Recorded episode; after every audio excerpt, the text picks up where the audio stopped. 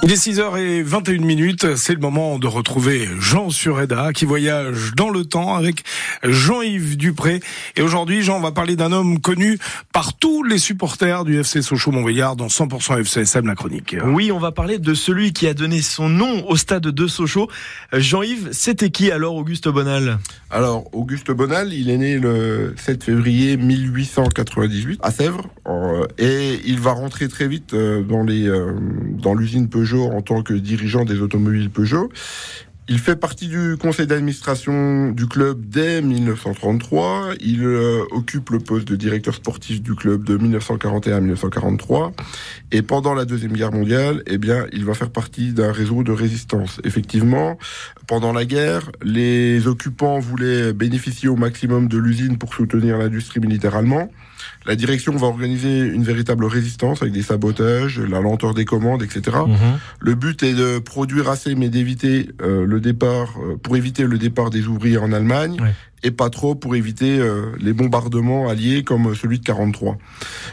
Auguste Bonal est arrêté une première fois en juillet 43. Il est libéré sans doute sur l'intervention de la famille Peugeot en décembre 43 et il est de nouveau arrêté en mars 1944 par la Gestapo directement à son domicile. Il était membre donc d'un groupe de résistants, les forces françaises combattantes. Mhm. Il est déporté au Struthof, puis au camp de Schomberg euh, le 31 août 1944, lorsque le camp du Struthof euh, est évacué. Le 18 avril 1945, le camp est évacué par les nazis. Les Alliés s'approchent, la guerre est bientôt euh, terminée, et les geôliers vont laisser les prisonniers libres à leur sort, livrés à eux-mêmes dans une Allemagne qui est dévastée.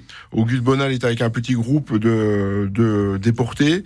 Euh, il cherche de la nourriture avec euh, des camarades. Quand il tombe sur des nazis en fuite, il est exécuté. On est le 23 avril 1945. Dès juillet 1945, le stade de la Forge devient le stade Auguste Bonal.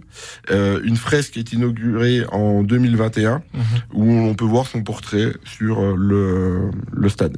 Il est également chevalier de la Légion d'honneur et son corps a été rapatrié et est enterré dans le caveau familial à Sèvres. Et forcément, on pense à toute la, la famille euh, d'Auguste Bonal et son anniversaire, c'est mercredi, le 7 février prochain. Merci beaucoup, Jean-Yves.